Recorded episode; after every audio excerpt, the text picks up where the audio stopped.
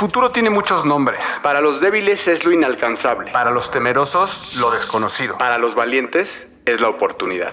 Víctor Hugo. Bienvenidos y bienvenidas a Mundo Futuro, el epicentro donde la tecnología y el mañana convergen para impactar las decisiones críticas que tú tomas hoy. Si estás aquí, es porque entiendes que la visión de futuro no es un lujo, es hoy una obligación.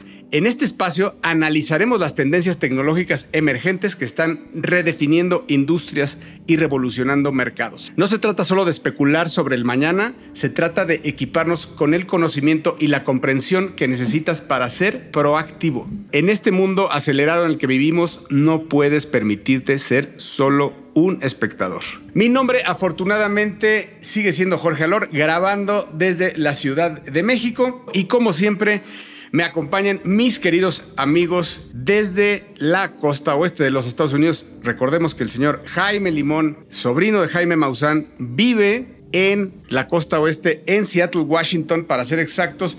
Querido James, platícanos, ¿es cierto ese rumor que hay por ahí de que Jaime Maussan es tu tío? Don Jorge, don Mario, don Emilio, la gente que nos escucha, un placer estar aquí con ustedes como siempre. Este, sí, de hecho yo vivo aquí porque me mandaron, aquí se ven muchos ovnis seguido, entonces estoy de, reportero remoto. No, no, la verdad es que sí, somos familiares. Este, y, de hecho, cuando pongo en mi currículum, trabajé con Jaime Maussan un ratito editando videos en, en mi juventud. Eh, pero la vida me llevó por otros lados. Ahora ya, ya, ahora que hay tantos avistamientos, ya, no, ya nos quita la risa, ¿no? Un poco. Me encanta verlo ahora porque anda sonriendo por todos lados con su cara de les dije. ¿Qué les dije? Y como siempre nos acompaña también al pie del cañón el señor Mario Valle. Querido Mayito, ¿dónde andas? ¿En qué parte del mundo? Porque recordemos que Mayito este, transmite siempre desde Silicon Valley, este, nos trae siempre las noticias más frescas desde allá, también costa sur oeste de los Estados Unidos, pero se mueve como nómada digital que es. Hoy, sorpréndenos. Mi carnal, no, no tengo nada que sorprenderte porque estoy todavía en la Ciudad de México después de mi regreso de Gamescom en Alemania. Estuve en México antes y ahora después de ese evento estoy todavía en Ciudad de México. Aquí me voy a quedar todavía unas semanitas más. No me quiero ir. Estoy fascinado con esta ciudad que la considero mi casa también después de Toluca, la bellísima Toluca, Estado de México. Si usted que me escucha no sabe qué es Toluca porque a lo mejor está en Colombia, en Perú, en algún otro de los países de Latinoamérica, lo invito a que venga a México exclusivamente a conocer a la bellísima ciudad de Toluca, que es quizá una de las joyas menos conocidas de todo el país. Y le estoy bromeando porque... Ahora que hablas de la Ciudad de México, eh, fíjate que estuve con unos americanos que vinieron y, se quedaron sorprendidos de la belleza de la ciudad. Está en su punto, yo diría, ¿no? Está hermosa. Tiene muchos años ya en una, en una fase verdaderamente de highlight para mucha gente de fuera. A mí me, acuérdense que llevo ya 14 años fuera, 14 años viviendo en California y yo me acuerdo en 2012 2011, 2012, como gente de eh, Estados Unidos que yo conocía, que trabajaba conmigo ahí en Electronic Arts, me empezó de pronto como una oleada en esa época a preguntar, oye, me están recomendando ir mucho a Ciudad de México, ya no a México, no te estoy hablando de Los Cabos, no te estoy hablando de Cancún, no te estoy hablando de Puerto Vallarta. De pronto en 2012, 2013, hace 10 años, la gente empezó a decir, quiero ir a Ciudad de México, me están recomendando Ciudad de México y bueno, 10 años después, Ciudad de México sigue mejor que nunca, creo. Oye, 10 años después, la condesa está tomada ya por americanos. Totalmente, ¿no? Y, de hecho está ranqueada, en, digo, no sé si me estoy pasando, mi querido Emilio, pero está ranqueada la Ciudad de México junto con Medellín como las dos ciudades de América Latina donde más personas de Europa y de Estados Unidos están llegando a mudarse. Y bueno, ya para que no me regañen mis colegas, queridos y queridas podescuchas, a mí me toca, como siempre, darles la bienvenida también, pero sobre todo pedirles, solicitarles, rogarles que nos manden ese pedazo de pan. He estado muy contento últimamente en los últimos tres días porque nos han mandado muchísimas, muchísimas retroalimentaciones. A Jorge le dieron retroalimentación. Eh, trataré de seguir las recomendaciones de las personas que dijeron, oye, dile a Mayito que ya no diga tanta grosería. Lo prometo, intentaré no sé, no sé si chingados pueda, pero pues no prometo nada. Pero fuera de eso, el que nos recomienden, el que nos mande un tweet, el que nos digan me gusta lo que están haciendo, me vuela la cabeza tal o cual tema, eh, nos motiva mucho. Bueno, a mí me motiva mucho y, me, y, agradezco infinitamente el privilegio de estar aquí con estos dos señores a quien yo admiro y quiero tanto. Mientras tanto, entonces, póngase usted cómodo y cómoda, le doy la bienvenida. Esto es el episodio número 96, nos acercamos rozando el trasero de ese episodio número 100. Bienvenidos, esto es Mundo Futuro. Mundo, mundo futuro. Mundo futuro. El principio del fin. Es una producción de Sonoro. Con Jorge Alor, Mario Valle y Jaime Limón.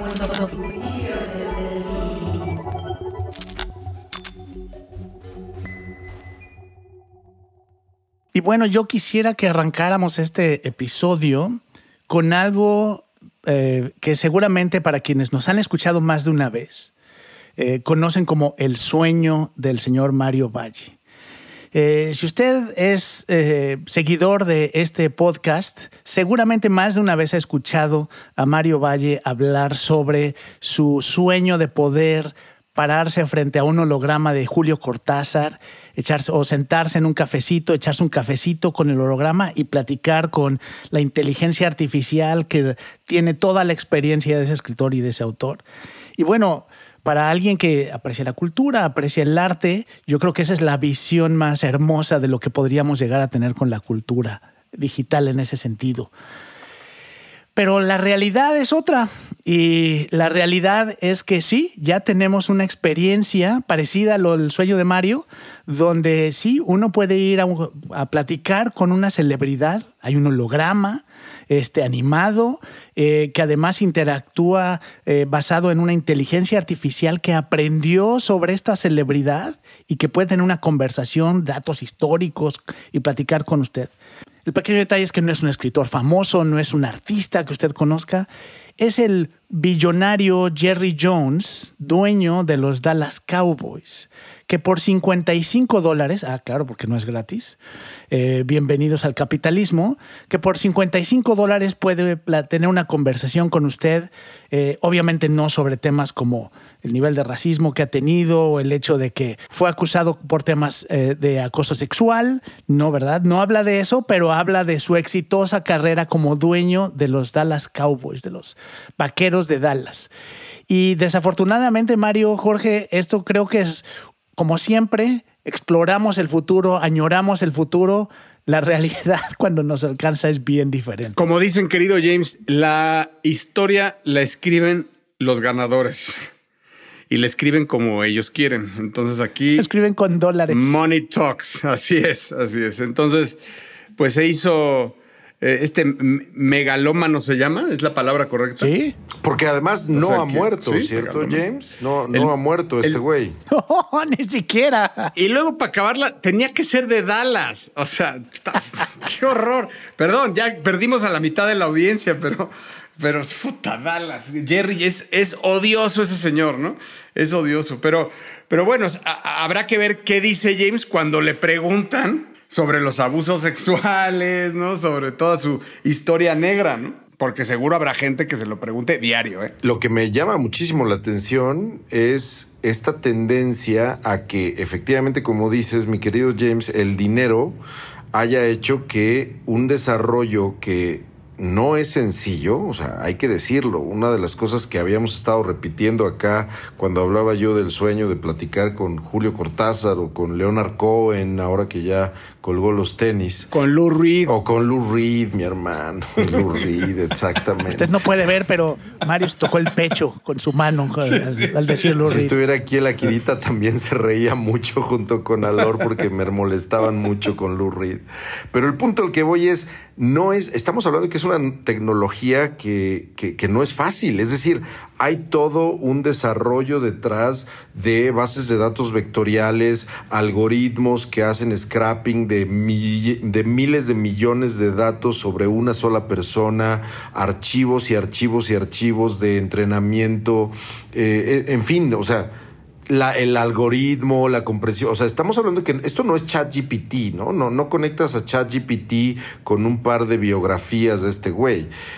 Es, es decepcionante el ver que con, con todo y podría o no tener esta historia de abuso sexual o de racismo, pero es decepcionante ver que la organización que a lo mejor se puso la pila y dijo voy a pagar esto, haya sido un equipo de fútbol americano que lo único que quiere es ver cómo le saca más dinero a sus fans en un estadio, además de venderle hot dogs de 25 dólares. Porque sabes qué, Mario, bien, bien pudo haber hecho lo mismo con, déjame decirte, ya hablando de las chafas de Dallas, pero hablando de Roger Staubach, ¿no? O sea, el, gran quarterback. Eh, o de Troy Aikman. Troy Aikman, Tony Dorsett, que de, verdad que han sido grandes jugadores de, de, Dallas Cowboys. Podrían haber hecho algo así, pero tenía que venir. El güey este. Al megalómano este a, hacer su propia su propia estatua, su propio mausoleo, déjame decirlo, como los grandes faraones,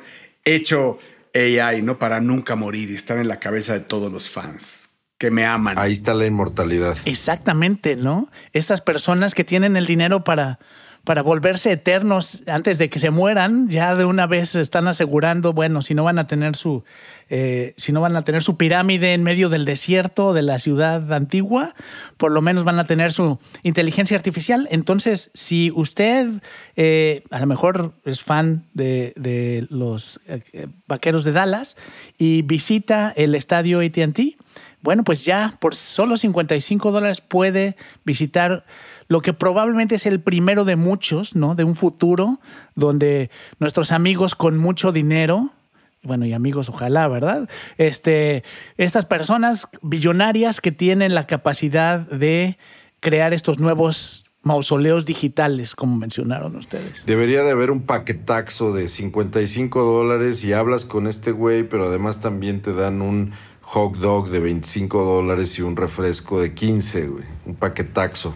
Y bueno, ustedes saben, si han escuchado también el podcast, yo no tengo idea de deportes, pero ahí les va, como dice siempre Jorge, ahí hay una idea de negocio. Eh, yo ya veo en algún centro comercial de la Ciudad de México, de algún otro país de Latinoamérica, un holograma con un jugador este, famoso de la selección nacional. Del Cruz Azul. ¿no? exactamente. este, Hablar que ya, ya se nos haya ido el Leonardo Cuellar o este, Miguel Marín, el, gato Marín. Sonia Larcón. Ay, que el futuro nos agarre confesados, como dice mi abuelita. Estás escuchando, estás escuchando, escuchando. Mundo futuro, mundo futuro.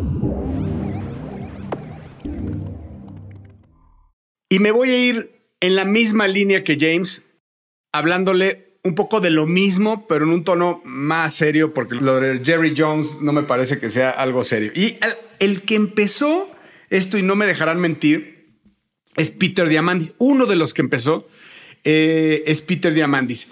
Hemos hablado de Peter Diamandis mucho eh, aquí, pero para los que no saben quién es, bueno, pues es una personalidad eh, e, entre muchas cosas, eh, de estos, de estos dudes que han hecho miles de cosas, siempre en, la tecnología, metido en la tecnología.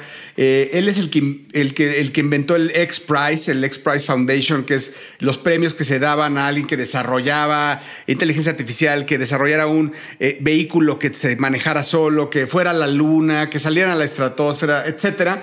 él es em, inversionista de de la, del, zero gravity, de estos aviones que vuelan y, te, en el, y, van bajando eh, en determinada línea y que te hacen vivir la experiencia de, gravedad cero en la Tierra. Eh, también ha sido... Es compadre de Ray Kurzweil y es cofundador de Singularity University. Correctamente. A eso iba, es, es este cofundador de Singularity University, entre muchas otras cosas.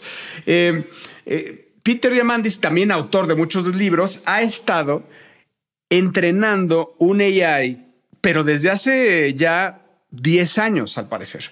Entonces, él, imagínense ya el entrenamiento que le ha dado. Ahora explotó, ¿no? Claro que ahora el tema en el último año ha explotado, pero lo que quiero, lo que quiero eh, platicar es que él lleva 10 años en este tema y como han escuchado en este podcast, Peter Diamandis tiene un podcast, el cual les vamos a recomendar al final, que se llama Moonshots. Y en donde entrevista mucha gente de la tecnología. Es un podcast muy, muy bueno. Y ahora se aventó la puntada de entrevistarse a sí mismo, pero al bot que tiene entrenando todos estos años. Eh, y, está muy interesante porque pues es él contra su propio bot. Em, y bueno, entre otras cosas, pues el bot empieza a platicar. Eh, ah, bueno, él siempre dice que lo ha, creado un modelo de optimismo, ¿no? De positivismo, un poco que la tecnología va a poder salvar, va a ser una herramienta que nos lleve a, ser más felices, más plenos, etcétera. Eh, y, efectivamente, cuando empieza a hablar con sí mismo, pues, pues no se oye específicamente que estás hablando con este con campanita, o sea, con alguien súper optimista, pero no, no sé si campanita no habla, pero se me hace que si hablara sería súper optimista. Este, pero, pero, pero la verdad es que eh, eh, empieza a preguntarle muchas cosas y bueno, yo, yo les no, no, les quiero decir un poco de lo que habla, habla de muchas cosas, de cómo enfrentar el, eh, este, este nuevo futuro, cómo tienes que educar a tus hijos, bajo qué valores, qué preceptos, cuando ya hoy la educación, bueno, cuando hoy ya las carreras van a ser, van a ser un takeover, la inteligencia artificial, muchas cosas. ¿En dónde es donde tendrías que, tú como padre de familia, poner esa educación específica? ¿no? Y habla mucho de, la creatividad, de ser emprendedor, etcétera. Eh, también habla pues de, las diferentes amenazas ¿no? que tenemos hoy como, como sociedad. Habla mucho de, cosas que están hoy como una gran amenaza y hace mucho hincapié en el tema del fake news que, que quiero llevarlos ahorita, porque cerrando este tema. Y quería cerrarlo porque en otro capítulo en el que sigue se entrevista, él entrevista a una inteligencia artificial también educada, pero esta inteligencia artificial está educada con lo que ven las noticias. Por lo tanto, se convierte en una inteligencia artificial lo contrario a la que él educó. O sea, esta es negativa, este piensa en todo lo malo que está pasando en el ser humano, que pues está, eh, eh, vaya, que habla mal de Estados Unidos, de, la sociedad decadente, de lo que va a pasar, de los peligros que estamos corriendo desde las, desde las guerras, no tenemos salvación como raza, todo en negativo. Y, y además, pues todo se oye pues también bien fundamentado, ¿no? Eh, entonces, pues vaya, lo que quiero hablar y lo que quiero cerrarles es los sesgos con los que se han entrenado y que es un tema que hemos hablado nosotros, leído desde hace mucho, en TED ha habido muchas conferencias 10 años atrás de los sesgos, pues ahí te das cuenta del, problema en el que estamos metido de, metido de los sesgos con James, con lo que acabas de decir, de que se está dando ahorita el entrenamiento para platicar con las inteligencias artificiales que no necesariamente tienes tu conocimiento con qué sesgo lo, lo, educaron. Pero cuando eso lo sabíamos en la teoría, cuando ya lo pones en la práctica, te das cuenta que son tan inteligentes que cualquiera de los dos, con su sesgo cada uno, te van a convencer de lo que están hablando. De, para cualquiera de los lados, para el optimista o para el, para el pesimista. O sea, es algo para mí muy grave que tiene que ver con el fake news, porque fake news no nada más es eh, hacer eh, a López Obrador decir algo que no dijo. No solo es eso. Esa es, el trasfondo que tenga sentido en decir lo que él está diciendo y que tenga sentido y que te convenza de algo cuando, que te convenza y, no necesariamente a nosotros, claro, a nosotros que hacemos este podcast o a nuestros escuchas, que es gente educada que está, que está teniendo una idea del futuro, sino, perdón, pero al pueblo en general, en donde hoy y al pueblo en general quiero decir a mi mamá, ¿eh? a mi mamá que me manda mensajes por WhatsApp y me dice, oye, esto, esto es cierto, esto es... Bueno, no, no me dice si esto es cierto, es, me lo dice como si es, ve esto porque le digo, mamá, esto no es verdad y está súper angustiada. Le crea una angustia terrible de las fake news que hoy empiezan a, empieza el virus a gestarse. En tiempos, James, de elecciones en Estados Unidos y en México, esto va a ser un problema mayor que vamos a vivir en el 2024. Sí, y lo que siempre platicamos aquí, ¿no? El, que ya no hay una realidad confiable, ¿no? Ya el concepto de realidad compartida con el resto de la sociedad, pues desaparece, porque ya no puedes confiar. Y fíjate qué interesante porque lo que mencionabas, eh, conforme lo estabas platicando, eh, lo que vamos a empezar a ver probablemente es la evolución de los bots que vimos en Twitter. ¿no? Sabemos que Twitter es muy popular, pero la mayoría de la gente no lo usa. Y además es algo basado en texto, eh, que es muy fácil dudar, ¿no? ¿Quién escribió eso? Pero cuando lo llevas al mundo y a la realidad y al futuro de TikTok, que es lo que la mayoría de la gente está usando en su celular, no importa la edad, eh, esos contenidos tienen cierta eh, credibilidad porque estás viendo una persona decir algo o hacer algo, ¿no?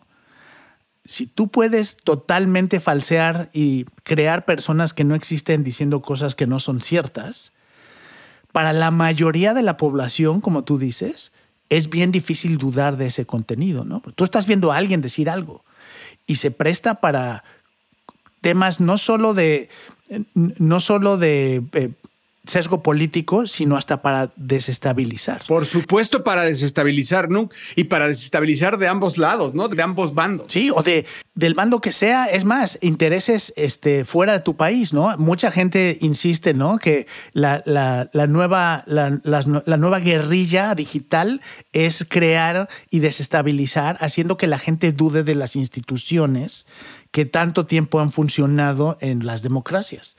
Y, hay muchas maneras de hacerlo. No sé si han visto, pero ha habido un par de eventos últimamente donde influencers o gente en TikTok invita a todos los chavos que quieran ir a, Hubo uno que iba a regalar consolas, hubo otro que invitó a que fueran a saquear una tienda en una ciudad en Estados Unidos y, aparecieron miles de personas. Es una, el manejo de masas con esta información falsa o creada es, eh, es un reto muy grande. Qué miedo, güey. Me, me, quedo mucho con esto que estás diciendo, James, esto último del manejo de masas, para también hacer un análisis muy realista de que esto tampoco es nuevo, ¿no? O sea, al final del día es una tecnología que se inserta definitivamente como una temible, temible manera de eh, perpetuar el, la manipulación y la manera de hacer política engañosa. Pero también es cierto que a lo largo de la historia, desde los tiempos de Maquiavelo o incluso desde antes, la psicología de masas, y más cuando llegaron los medios de comunicación masivos, el cine en su momento, después la televisión, el radio antes, se convirtieron en herramientas de control, literalmente, donde a lo mejor tecnológicamente hablando era imposible el tratar de manipular una imagen, manipular audio, manipular un video, imposible, evidentemente. Pero igual, de igual manera, se arreglaba y se editaba la narrativa y se editaba la, la, la historia de acuerdo a quien quisiera manipular. Entonces, por un lado, es temible, pero por otro lado es la naturaleza humana, ¿no? Yo estoy de acuerdo contigo, pero la barrera de entrada la, eh, para eso hoy está al alcance de todo mundo, mientras lo que tú dices es cierto. Eso sí. Pero estaba, estaba al alcance de los que tenían eh, al, alcance de poder tener una editora de audio, que tuvieran el conocimiento técnico, pero probablemente el, el medio, el software. Hoy está con, con, apps que bajas, ¿no? O sea, Hoy un ciudadano promedio puede alcanzar a hablar o a contactar a igual, número de personas que un político o que un empresario o que, o sea, ya eso ya no es, como, como dices Jorge, ya no es el, el reto de solo los dueños de los medios o solo los que controlan los medios. Y creo que es la evolución de lo que dice Mario. El, el tema es, sin legislación y sin control como tenemos hoy en muchos de los medios sociales, pues eso es, yo creo que hasta que haya alguna gran pérdida de vida humana, se va la gente a ser consciente de lo que se puede hacer con esto. Yo creo que nos falta mucho, estoy de acuerdo contigo, James. Eh, yo creo que falta tristemente mucho por ver. ¿no? Va, nos va a dar eh, muchísimas sorpresas. No sé cómo vaya a evolucionar en el momento. O sea, va a haber algo. Yo creo que va a haber algo tan grande, tan grande, que probablemente vaya a permear a toda la humanidad, déjenme decirlo así. Eh, pero cuando estoy diciendo grande, es grande a nivel COVID. O sea, a nivel una guerra de Ucrania, o sea, algo muy grande en torno a los fake news y, a esta desinformación que vamos a empezar a vivir, eh, que, que, probablemente vaya a cambiar el modelo incluso de las redes sociales. Porque si todo el consumo que estás haciendo de los contenidos no es cierto, o lo dudas, o, está manipulado, o entonces empiezas, en este, empiezas a crear en este sospechosismo todo el tiempo, como la palabra... Eh, como la palabra lo dice, sospechar de todo lo que... Creo que, creo que empieza a perder la esencia original de, para lo que fue todo creado. Entonces, difícil. Estás escuchando, estás escuchando, escuchando. Mundo futuro, mundo futuro. Bueno, y hablando de personas e individuos que gracias a la tecnología van a tener un poder cada vez más grande, sea una persona que pueda ser capaz de presentar o de manipular estos mensajes políticos, estos mensajes de fake news, o bien un magnate ultramillonario que sea capaz de influir de maneras inimaginables, inimaginables para los años que estamos viviendo. Quiero hablar con ustedes, mis, mis, queridísimos carnales, de una noticia, pero siempre tratando no nada más de hablar de la noticia, sino tratar de hablar de qué significa para el futuro esto. ¿Se acuerdan que hemos estado hablando mucho de una de las iniciativas y de las empresas de Elon Musk? Bueno, la empresa como tal es SpaceX, pero el servicio o, los, la división de negocio dentro de SpaceX a la cual me quiero referir el día de hoy se llama Starlink. A lo largo de todo este podcast, desde que comenzamos a hablar en este podcast, hablamos de Starlink y en el capítulo, yo creo que a episodio número 10, número 8, no me acuerdo cuál fue, donde quizá hablamos por primera vez de Starlink. Eh, hablamos de que Starlink tenía aproximadamente cerca de 2.800 o 3.000 satélites en órbita. ¿Saben cuántos tiene ahora? 4.000 satélites en órbita baja. ¿Qué es lo que es Starlink para quienes nos están escuchando y a lo mejor no se acuerdan de estos episodios donde explicábamos qué es Starlink? Bueno, pues se los voy a repetir con todo, con todo cariño. Starlink es el servicio satelital de Internet satelital de SpaceX que le da Internet a más de un millón de personas en más de 30 países. La naturaleza interesantísima del servicio es que tiene una capacidad para operar y dar Internet en zonas absolutamente recónditas y, difíciles de proveer Internet. Esa es la gran innovación alrededor de Starlink. Bueno, ¿por qué estoy diciendo este antecedente? Porque con la salida de la biografía de Elon Musk hace unos días, del el autor de la biografía de Leonardo da Vinci o del autor de la biografía del el mismísimo Steve Jobs, estoy hablando del el autor de Jennifer Doudna del CRISPR, de Jennifer Doudna de CRISPR, efectivamente, estamos hablando de Walter Isaacson, el autor eh, que se hizo famoso y despegó a la fama absoluta, particularmente con la biografía de, de, Steve Jobs.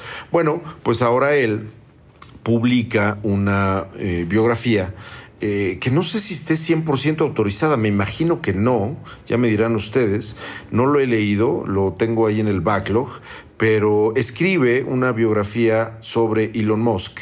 Y resulta que una de las noticias o una de las eh, sorpresas alrededor de este libro es que explica Walter Isaacson una, un pasaje en la vida reciente de Elon Musk donde en la guerra o en el contexto de la guerra entre Rusia y Ucrania, el mismísimo eh, Elon Musk tuvo una, eh, un papel y un rol tremendamente temible alrededor de la guerra. Sucede que eh, lo que según esto se menciona en la biografía de Elon Musk es que justamente cuando estaba Ucrania por lanzar un ataque a la flota rusa en el Mar Negro durante un episodio de 2022, eh, este señor Walter Isaacson reporta que eh, el mismísimo Elon Musk lo que hizo fue negar una solicitud del gobierno ucraniano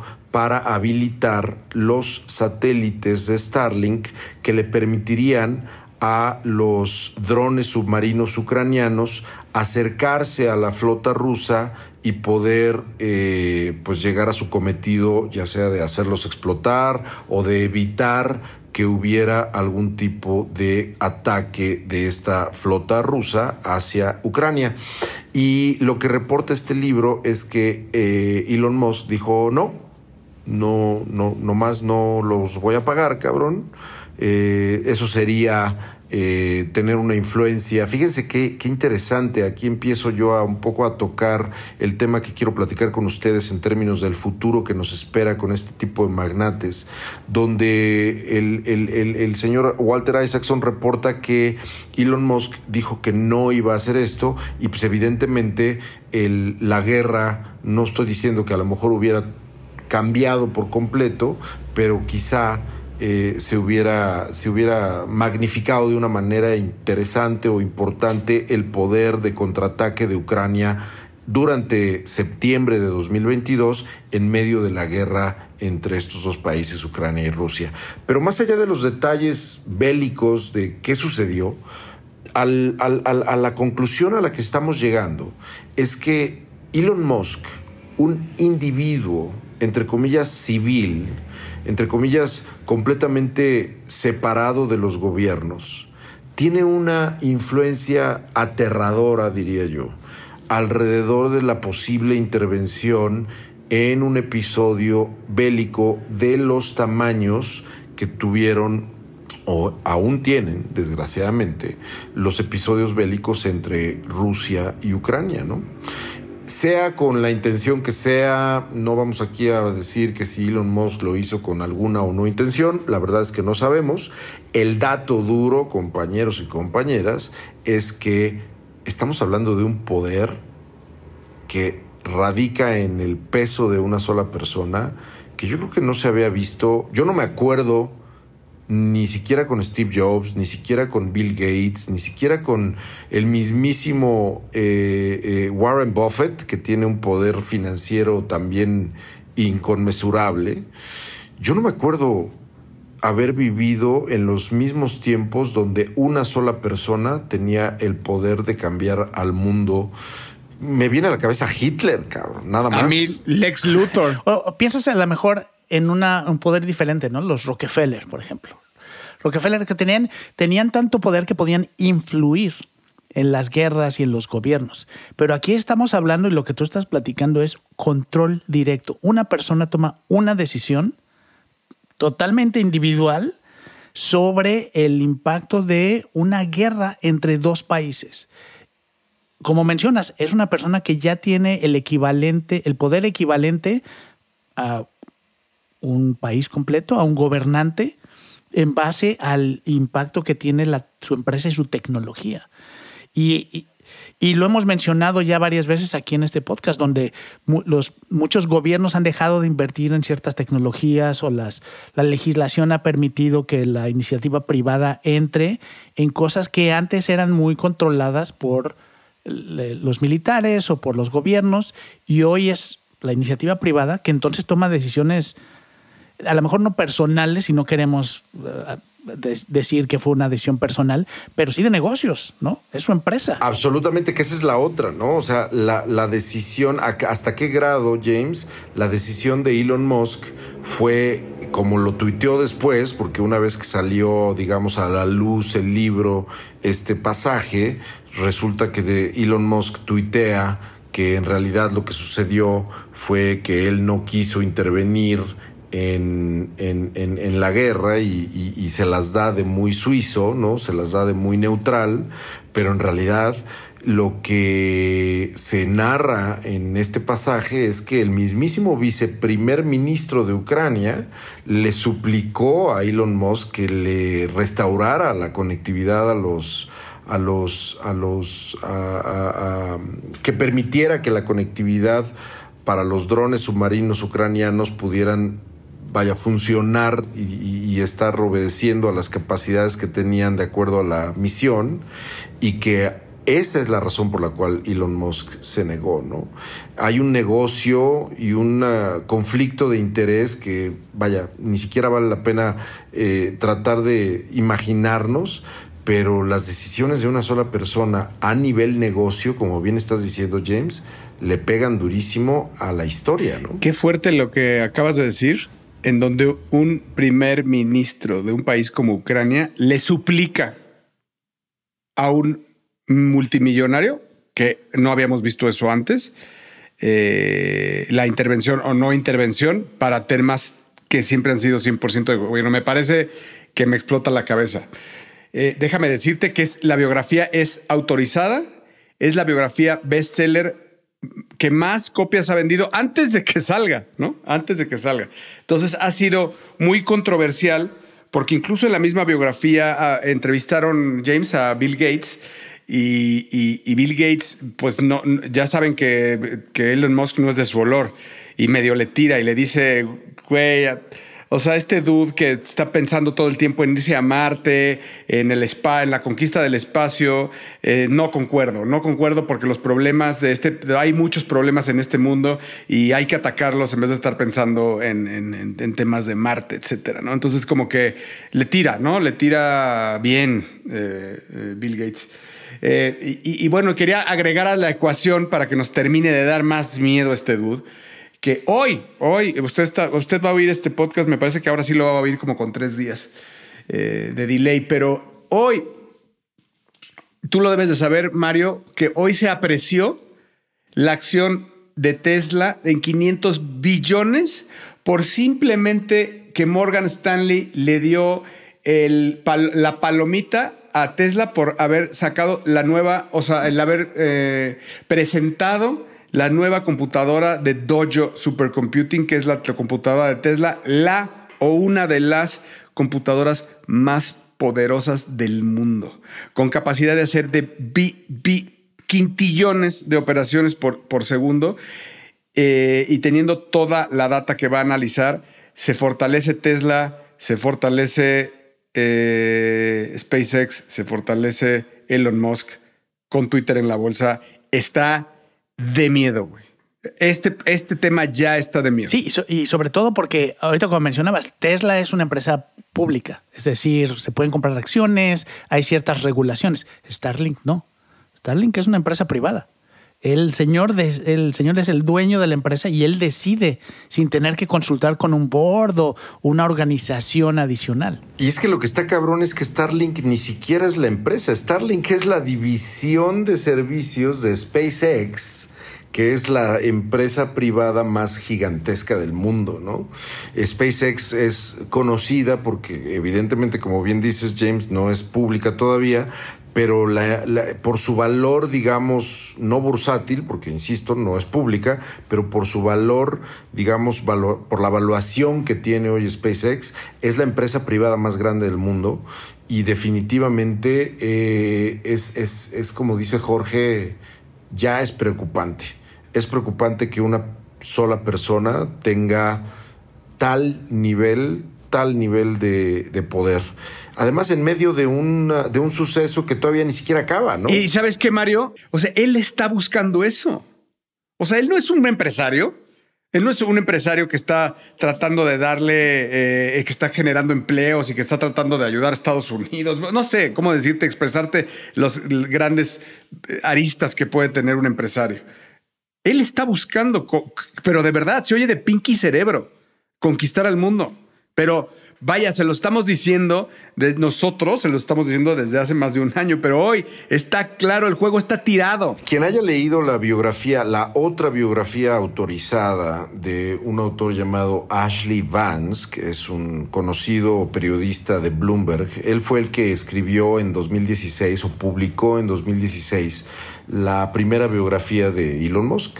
Y, bueno, yo leí este libro, eh, la verdad es que no me gustó tanto, está medio aburridón hasta cierto punto, muy detallado, ¿no? Cuenta la historia de PayPal, la historia de X, quien nos está escuchando y se pregunta por qué X.com y por qué Twitter hoy se llama X. Bueno, pues X era la compañía que Elon Musk creó y que terminó siendo PayPal.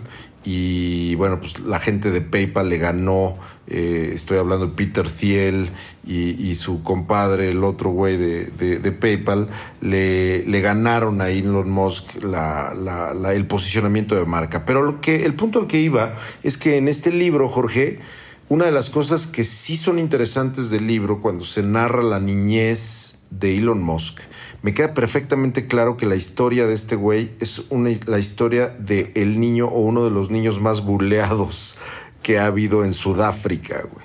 O sea, si hay una característica de la niñez de Elon Musk, era que era buleadísimo. Bueno, yo también y no pasó nada. es un PTSD, es un PTSD muy raro porque entonces se está vengando de no sé quién este güey, ¿no? Este, digo, señoras y señores psicoanalistas y terapeutas sabrán ustedes concluir, pero está de miedo que este güey tenga tal alcance. Estás escuchando. Estás escuchando. escuchando. Mundo futuro. Mundo futuro.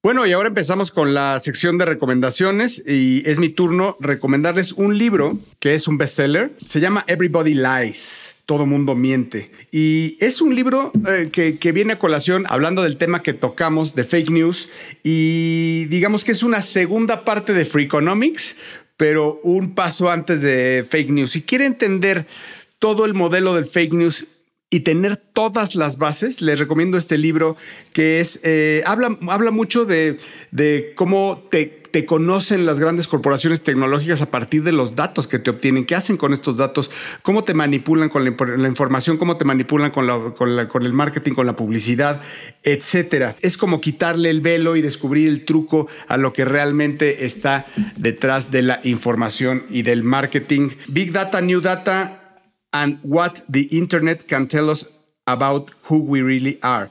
Eh, la data, new data, ¿qué es lo que el Internet nos puede decir sobre quiénes somos en realidad? Everybody Lies, del autor Seth Stephens, con una introducción de Steven Pinker, que ya saben que es garantía. Y bueno, mi recomendación del día de hoy va a ser alrededor o conectado con mucho de lo que estuvimos platicando.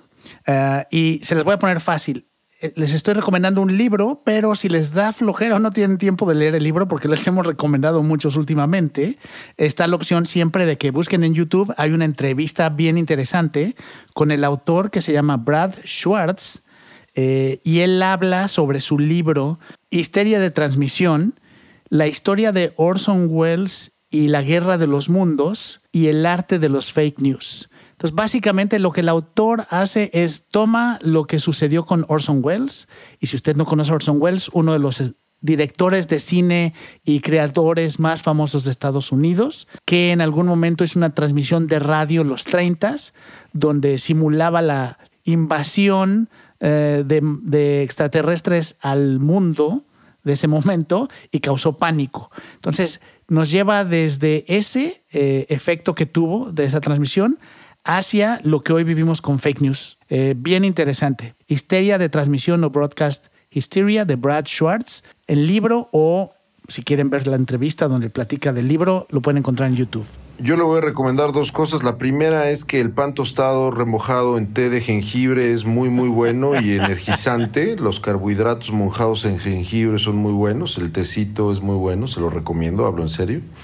Y lo segundo es que juegue, acuérdese que hace dos episodios, si no me equivoco, le recomendé un juego que yo todavía no jugaba, que iba a salir el día 6 de septiembre. Estoy hablando del el juego de Bethesda llamado Starfield. Bueno, pues le tengo la recomendación contundente y reiterada porque ya comencé a jugar el juego y está bien, bien, bien chingón. La buena noticia, y créame, esto no es pagado, la buena noticia es que este juego está disponible en el servicio de cloud gaming de Xbox, donde usted puede jugar gratis si paga esa suscripción en PC o en consola. Ya debería usted estar viendo cómo está sonriendo Jaime Limón por lo que estoy diciendo en este momento. Pero la verdad es que el juego vale la pena. Estoy comenzando a jugarlo. Es un juego inmenso. Es un juego de mundo abierto. Es un, es un RPG que, que, que, verdaderamente no se veía algo así, creo yo, desde la creación y la publicación hace ya creo que más de 20 años, ¿no, James? De, de Elder Scrolls. Híjole, no me acuerdo. Creo que algo así. Y Fallout. De hecho, este juego ya es el lanzamiento más exitoso de la historia de Bethesda. Es un juegazo, es un juegazo. Yo llevo, no sé, quizá unas siete horas jugándolo. Y, y la verdad es que hasta ahorita estoy fascinado pero yo creo que lo voy a terminar cuando tenga yo a mi quinto nieto, güey. Yo creo. Ya los mantendré informados. Estás escuchando. Estás escuchando. escuchando. Mundo futuro. Mundo futuro. Bueno, y toca el momento de despedirnos. Muchas gracias por habernos acompañado en este episodio de Mundo Futuro. Como siempre, eh, agradecer a la excelsa producción del señor Emilio Miller. Recuerde que lo que usted oye, pues esto ya lo manipuló el señor Emilio Miller. Realmente es mucho más tonto de lo que aquí decimos. Gracias a Jaime Limón. Si lo quiere usted seguir en Twitter, señor arroba Mr. Lemon, señor Mario Valle, arroba Bilbeni, un servidor, arroba El Padrino. Muchas gracias por escucharnos. Hasta la próxima.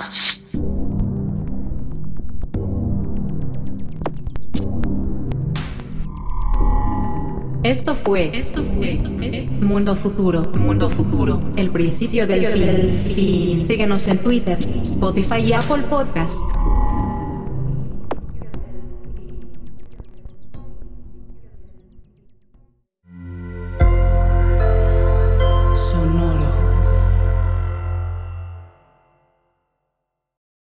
Lucky Land slots, you can get lucky just about anywhere. Dearly beloved, we are gathered here today to. Has anyone seen the bride and groom? Sorry, sorry, we're here. We were getting lucky in the limo and we lost track of time. No, Lucky Land Casino, with cash prizes that add up quicker than a guest registry. In that case, I pronounce you lucky. Play for free at LuckyLandSlots.com. Daily bonuses are waiting. No purchase necessary. Void where prohibited by law. 18 plus. Terms and conditions apply. See website for details.